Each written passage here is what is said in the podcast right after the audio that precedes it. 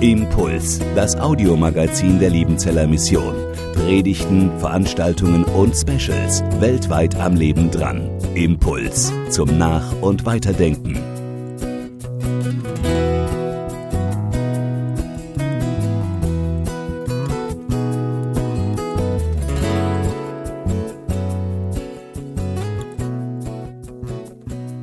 Predigtext für diesen Sonntag steht in Römer, Römerbrief Kapitel 11, Verse 33 bis 36. Wie groß ist doch Gott, wie unendlich sein Reichtum, seine Weisheit, wie tief seine Gedanken, wie unbegreiflich für uns seine Entscheidungen und seine Pläne. Denn wer könnte jemals Gottes Absichten erkennen? Wer könnte ihm raten?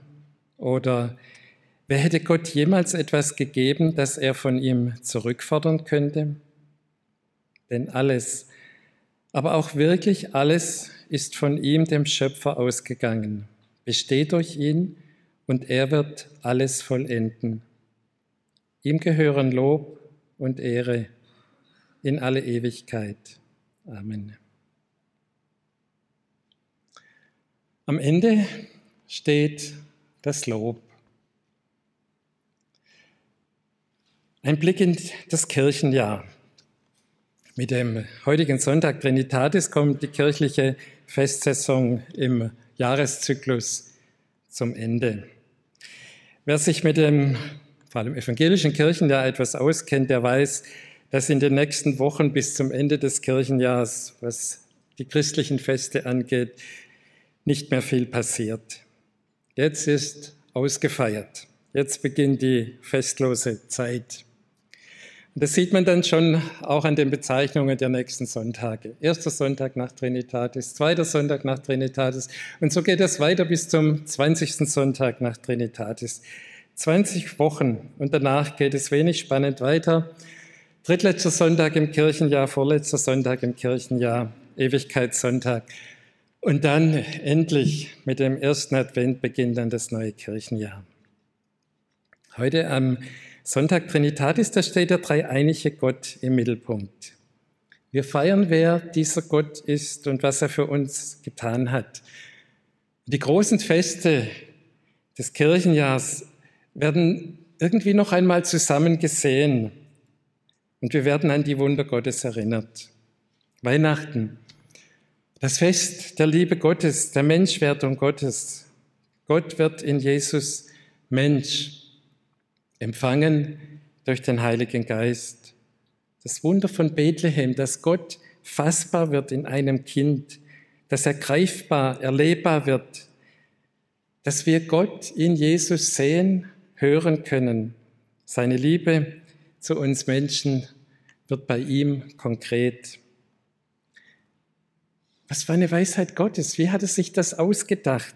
Gott wird Mensch, um uns, den Menschen, den Weg zum himmlischen Vater zu ebnen. Deshalb singen wir auch viele Loblieder an Weihnachten. Heute schleust er wieder auf die Tür oder im Lied Jauchze dir Himmel heißt es, sehe dies Wunder, wie tief der Höchste sich beuget. Sehe die Liebe, die endlich als Liebe sich zeiget. Gott wird ein Kind, träget und hebet die Sünd, alles einbetet und schweiget. Und dann Karfreitag und Ostern, das Fest der Errettung durch Jesus. Gott wird in Jesus nicht nur greifbar, er wird angreifbar, verwundbar, verletzlich. Wie Paulus das ausgedrückt hat, Jesus entäußerte sich selbst und ward gehorsam bis zum Tod am Kreuz. Dort trägt er die Gottesferne, indem er an uns festgehalten hat. Er ist belastet mit der Schuld der ganzen Welt, für uns zur Sünde gemacht. Dort erträgt er den Spott der Menschen, indem er an seinem Vater festhält und stirbt, verlassen von Gott. 1. Thessalonicher 5, Vers 9 schreibt Paulus, Gott hat uns nicht bestimmt zum Zorn, sondern dazu, das Heil zu erlangen durch unseren Herrn Jesus Christus, der für uns gestorben ist, damit wir zugleich mit ihm leben. Karfreitag. Jesus stirbt für die Menschen. Das Wunder von Golgatha. Was für eine Weisheit Gottes, dass durch den Tod des einen Sohnes Gottes die Rettung einer ganzen Welt möglich wird. Und Ostern, da wird Jesus vom Tod auferweckt. Das Wunder des leeren Grabs, das Leben ist ans Licht gebracht. Buchstäblich tritt Jesus das Leben aus dem dunklen Grab in das Licht des Ostermorgens. Es hört sich ja fast kitschig an, aber es bedeutet ja nicht weniger als, der Tod hat ein für alle Mal seine Schrecken verloren. Er ist besiegt. Das Leben triumphiert. Bei zwei Trauerfeiern in der letzten Zeit, da wurde das Lied gesungen, Ewigkeit, mit dem Refrain, die Ewigkeit ist mein Zuhause, du hast sie mir ins Herz gelegt. Auch wenn ich sterben werde, weiß ich, dass meine Seele ewig lebt. Und diese Hoffnung wird mich tragen, bis ich dir gegenüberstehe. Das ist das Wunder von Golgatha, das Wunder vom Ostermorgen, dass wir in dieser Hoffnung leben können. Ein Himmelfahrt. Jesus geht zurück zu seinem Vater, er sitzt zu Rechten Gottes und vertritt uns. Und wenn der Feind Gottes anklagen und verklagen will, dann haben wir einen Fürsprecher im Himmel, ganz nah an der Seite unseres Vaters und er tritt für uns ein. Und am Pfingsten, der Heilige Geist wird ausgegossen, das Wunder der Gemeinde, dass Gott sich eine Gemeinde aus allen Nationen, Sprachen und Völkern baut dass der Zaun der Feindschaft zwischen den Völkern abgebrochen ist, dass Völker eigentlich jetzt im Frieden miteinander leben könnten. Klammer, wenn sie nur wollten. Gottes Geist verbindet über kulturelle Grenzen, über Sprachgrenzen hinweg. Er wirkt eine Neugeburt. Er wirkt, dass wir glauben können, für Gott leben können und jetzt schon Anteil bekommen an seinem Reich. Der Heilige Geist möchte Hass und Missgunst, Neid, Zorn und Spaltungen vertreiben und dagegen unser Herz füllen mit Liebe, mit Freude, mit Friede, mit Geduld, Freundlichkeit, Güte, Glaube, Sanftmut, mit Selbstbeherrschung. Trinitatis, wir feiern den dreieinigen Gott, die Einheit von Vater, Sohn und Heiligem Geist. Da sehen wir alles noch einmal zusammen, was Gott für uns getan hat. Was für ein Reichtum, welch eine Tiefe der Weisheit und der Erkenntnis Gottes. Und alles für uns. Deshalb Lob Gottes. Am Ende steht das Lob. Ein Blick in Gottes Heilsplan im Kontext des Römerbriefs.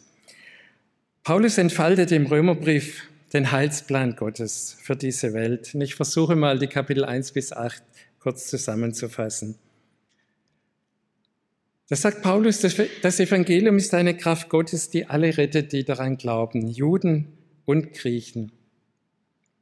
Und selbst die Heiden, also die, die von Gott noch nichts gehört haben, die haben keine Entschuldigung vor ihm. Sie hätten ja Gott an den Werken seiner Schöpfung erkennen können.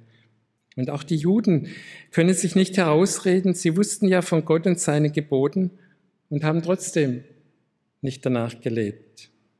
Demnach sind alle schuldig vor Gott, alle haben ein Negativkonto bei Gott, aber alle werden ohne ihren eigenen Verdienst gerecht durch die Erlösung, die durch Jesus geschehen ist. Alle können gerecht werden durch den Glauben. Alle können Frieden haben mit Gott durch Jesus Christus. Und auch wenn das Leben seine Herausforderungen hat, Bedrängnis kann zur Geduld werden, Geduld zur Bewährung, Bewährung zur Hoffnung, weil Gott seine Liebe durch den Heiligen Geist in unsere Herzen ausgegossen hat. Durch Jesus sind wir befreit vom Tod zum Leben, befreit vom Gesetz, befreit zu einem Leben der Kinder Gottes. Wer Gott und sein Werk verstanden hat, wer dieses Geheimnis einigermaßen begriffen hat, der kann nur staunen über Gott und sein Handeln. Am Ende alles Nachdenkens über Gott, am Ende alles Nachdenkens über seinen Willen, am Ende, am Ende aller theologischen Reflexion und Einordnung, ja, am Ende aller Systematisierung, da steht das Staunen über Gott, den Schöpfer, das Staunen über seine Liebe, über sein Erbarmen, das Staunen über Jesus, den Erretter, das Staunen über die Gnade Gottes in Jesus, das Staunen über den Heiligen Geist, den Tröster, Beistand und Helfer, das Staunen über die Tiefe, sprich die Gewichtigkeit und die Unergründlichkeit des Reichtums, der Weisheit und der Erkenntnis Gottes. Es ist schon unbegreiflich, wie Gott durch Gericht und Gnade seinen Weg, seine Gedanken ans Ziel gebracht hat, zu unserer Errettung und zur Errettung einer ganzen Welt. Wie er seine Heilsgeschichte zum Ziel führt. Am Ende steht das Lob.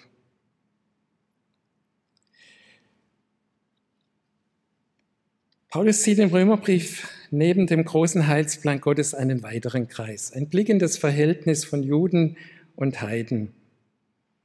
Er schreibt ausführlich über dieses Verhältnis, Kapitel 9 bis 11. Er beschreibt es als Geheimnis Gottes, als ein Mysterium, also als etwas, was nicht gleich so offensichtlich ist. Er schreibt davon, dass Israel hart geworden ist, unempfindlich oder man könnte auch sagen imprägniert für Gott und sein Wirken. Blind seien sie geworden, seine Landsleute. Feinde seien sie geworden, was das Evangelium angeht.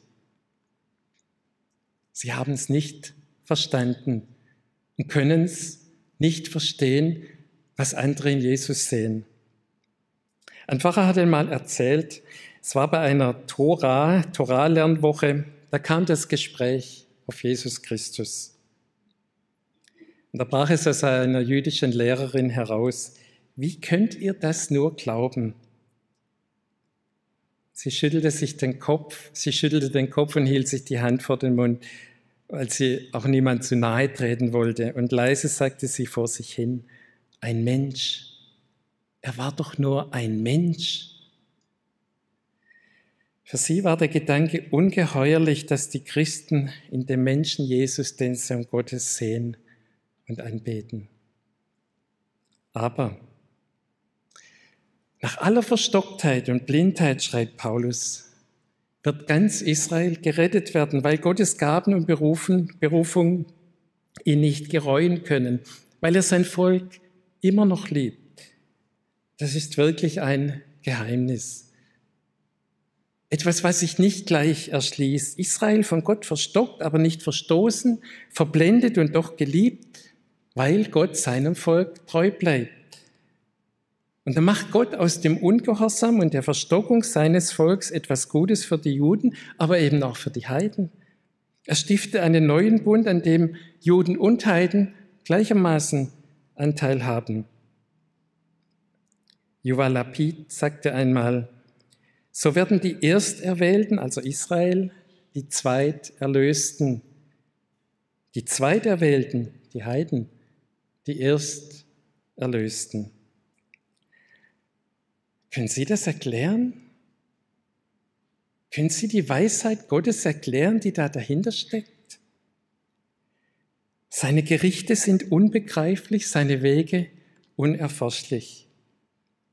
Am Ende alles Nachdenkens über Gottes Erwählen, über das besondere Verhältnis Gottes zu seinem Volk, den Juden, da bleibt das Staunen über Gott, auch wenn manches geheimnisvoll bleibt, auch wenn wir nicht alles verstehen und gerade weil wir nicht alles verstehen. Am Ende steht das Lob. Jetzt noch ein Blick in unser Leben. Was wird am Ende deines und meines Lebens stehen? Was steht am Ende eines Lebensabschnitts, der Schulzeit, der Ausbildung, der Berufstätigkeit. Wie schließen wir ein Jahr ab oder wie schließen wir auch nur einen Tag ab? Was steht bei uns am Ende? Bei vielen steht da die Frage nach dem verborgenen und unbegreiflichen Gott. Oft genug steht da das Nichtverstehen von Gottes Wegen oder auch die Anklage gegen Gott. Und das ist ja nicht neu. Wir brauchen ja nur ein paar Jahrzehnte zurückgehen. Nach dem Zweiten Weltkrieg, da wurde oft gefragt, wo war Gott in den Bombennächten? Wo war er in den Konzentrationslagern? Und bis heute wird gefragt, wenn irgendein Unglück passiert, ja, wo war denn jetzt Gott? Wo ist Gott? Heute, wo Millionen wegen eines sinnlosen Krieges leiden und wahrscheinlich bald hungern werden müssen. Wo ist er, wenn sinnlos gemordet wird, wenn Frauen vergewaltigt werden, Kinder misshandelt werden?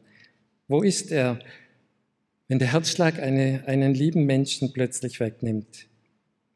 Wenn die Diagnose unheilbar lautet? Ja, wo ist er, wenn die Demenz einen Menschen in seinem Wesen grundlegend verändert? Und wenn der geliebte Ehepartner mit einer anderen, womöglich jüngeren davonzieht? Ja, wo ist er denn? Aber Vorsicht, schreiben wir nicht oft, zu oft Gott die Schuld zu, wo doch Menschen verantwortlich sind? Wer hat Gott je verstanden? Wer ist sein Ratgeber gewesen? Natürlich keiner. Das würde jetzt auch unsere Antwort sein. Natürlich wollen wir Gott keinen Rat geben, wie er zu handeln hat, aber vielleicht manches Mal doch.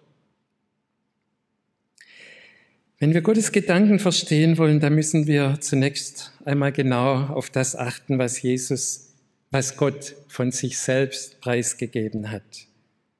Zum Beispiel heißt es in Jeremia 29, Vers 11, der bekannte Vers, dass er Gedanken des Friedens über uns hat.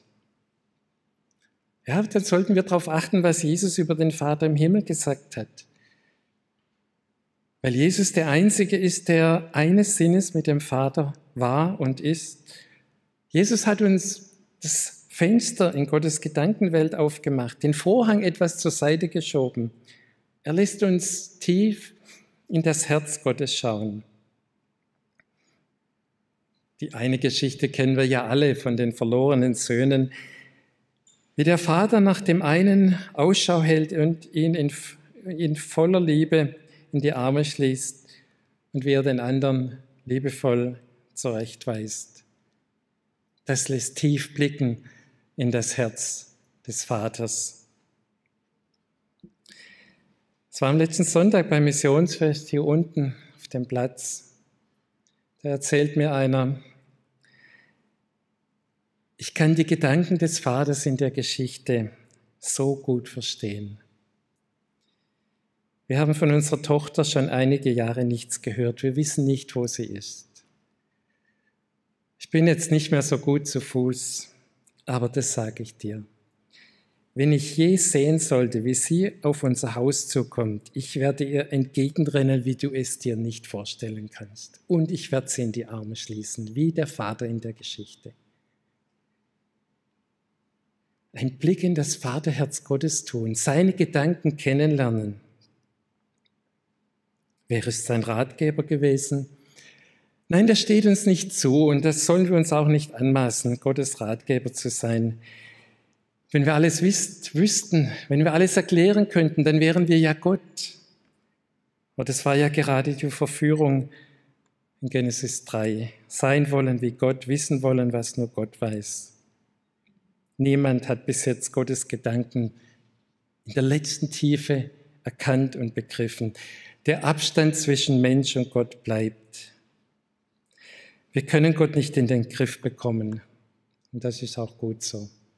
Seine Gedanken höher sind als unsere Gedanken. Unser Wissen wird immer nur ein Stück Wissen sein. Und wenn uns jemand die vollkommene Einsicht in Gottes Gedanken versprechen sollte, eine Lehre über Gott, seine Pläne, über sein Wesen, seine Wege. Wenn wir selber meinen, jetzt hätten wir Gott endlich begriffen, dann können wir davon ausgehen, dass die Fragen erst richtig losgehen. Gott ist unverfügbar. Er ist niemandem, nicht mal einen Dank schuldig oder einen Gefallen schuldig. Er ist niemandem verpflichtet, Niemand kann einen Anspruch bei Gott anmelden. Gott ist uns nichts schuldig, auch zu nichts verpflichtet. Er muss uns nicht mit den Goodies, den Annehmlichkeiten des Lebens überschütten, weil wir jetzt so klasse wären oder weil wir ihm so viel gegeben hätten, dass er gar nicht anders kann. Dann sagen manche, aber ich habe ihm doch so viel gegeben. Ich habe doch so viel für Gott getan und ihm so viel von meiner Zeit, meiner Kraft, meinem Geld gegeben. Und warum passiert das jetzt mir? Warum kann das Gott zulassen? Warum ich? Arthur Ashe, 1943 bis 1993, war der erste Schwarze in einem Davis Cup Team der Amerikaner. Er hat einige Grand Slam-Titel gewonnen, so die US Open 69, die French Open 70 und auch Wimbledon 1975. Und dann bekam er HIV, er bekam AIDS durch eine verseuchte Blutkonserve, die er bei einer Herz-OP bekommen hatte. Starb dann im Alter von 50 Jahren. Arthur Ashe hat einmal geschrieben, Immer wieder wollen wohlmeinende Leute wissen, ob ich mich im Blick auf meine Erkrankung nicht frage, warum ich? Nein, das tue ich nicht. Wenn ich das im Blick auf meine Herzerkrankung und im Blick auf AIDS tun würde, dann muss ich auch fragen, warum ich im Blick auf all den Segen, den ich erfahren habe. Und dann muss ich auch fragen, was für ein Recht ich habe, das alles zu genießen. Am Morgen, nachdem ich 1975 Wimbledon gewonnen habe, da hätte ich fragen müssen, warum ich? Also warum geschieht mir so viel Gutes im Leben? Das sollte eigentlich die Frage sein, wenn wir über Gott nachdenken. Diesem Abschnitt zitiert Paulus Hiob aus dem Hiob-Buch. Wer hat ihm etwas gegeben, das Gott ihm vergelten müsste? In Hiob 41. Natürlich, das ist jetzt kein Fatalismus, sondern wir dürfen Gott klagen, was uns zu schaffen macht. Was uns zu schaffen macht in dieser Welt und in unserem persönlichen Leben. Wir dürfen sogar mit Gott rechten, wie ein Hiob das getan hat. Aber am Ende des Hiob-Buches, da kommen für mich grandiose Kapitel ab Kapitel 38 gerne mal zum Nachlesen. Als Gott nach den vielen Fragen Hiobs auf einmal seine Fragen an Hiob stellt. Ich will dich fragen, Hiob, lehre mich. Und dann kommt eine Frage nach der anderen. Hiob, wo warst du, als ich die Erde gegründete? Sag mir, wenn du so klug bist. Wo warst du? Weißt du? Zählst du? Und immer wieder kannst du, kannst du, Hiob, kannst du? Ein ganzes Kapitel lang, glaube sogar zwei Kapitel lang. Hiob, kannst du die Zusammenhänge erklären? Hiob, wo ist deine Weisheit? Kapitel 40 steht dann, wer mit dem Allmächtigen rechtet, kann der ihm etwas vorschreiben? Wer Gott zurechtweist, der antworte. Und am Ende, da bleibt Hiob nur eins. Er sagt, ich will meine Hand auf meinen Mund legen. Schluss mit aller, Be mit aller Besserwisserei. Am Ende heißt es für Hiob, Klappe halten. Ich erkenne, dass du alles vermagst und nichts, was du dir vorgenommen hast, ist dir zu schwer.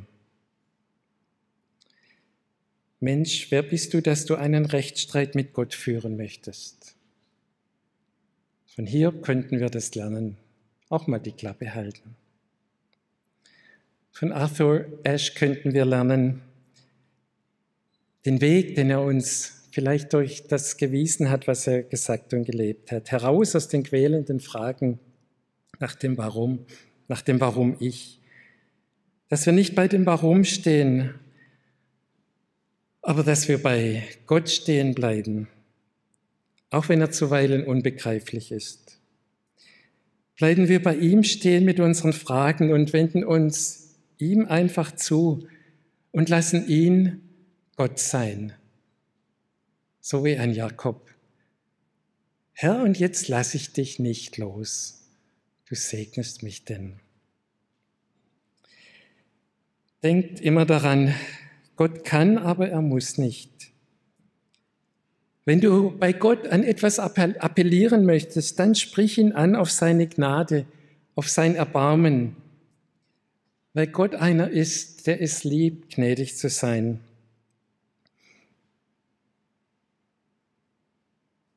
Halten wir das aus? Ich sage es persönlich, hältst du das aus, an einen Gott zu glauben, den du nicht ergründen, nicht in der letzten Tiefe verstehen kannst, den du nicht bestimmen kannst, dem du nichts vorschreiben kannst und befehlen kannst? Kannst du dich freuen über ihn, auch wenn er dir ja nicht schuldig ist, nicht mal eine Erklärung schuldig ist? Und wenn du keine Erklärung findest in deinem ganzen Leben, und wenn das Warum bleibt, kannst du ihn loben, einfach weil er dein Vater ist. Kannst du ihm vertrauen, dass er gute Gedanken für dich hat. Nur wer den fremden Gott, den fernen Gott ernst nimmt, der wird sich über seine Zuwendung in Liebe erst so richtig freuen können. Wer das täglich übt, Gott zu danken, ihn zu loben für seine Weisheit in der Heilsgeschichte, in der Errettung im eigenen Leben, der wird immer neu und mehr staunen über die Tiefe seines Reichtums, an Weisheit, an Erkenntnis und wird hoffentlich nicht irre werden an, den, an der Unbegreiflichkeit seiner Führungen, weil er erkennt und vertraut, dass alles von ihm kommt und dass am Ende bei ihm alles zu seiner Ehre zusammenfindet. Was steht am Ende unserer Tage? Was steht am Ende eines Tages? Was steht am Ende deines Jahres, deines Lebensabschnitts, deines Lebens?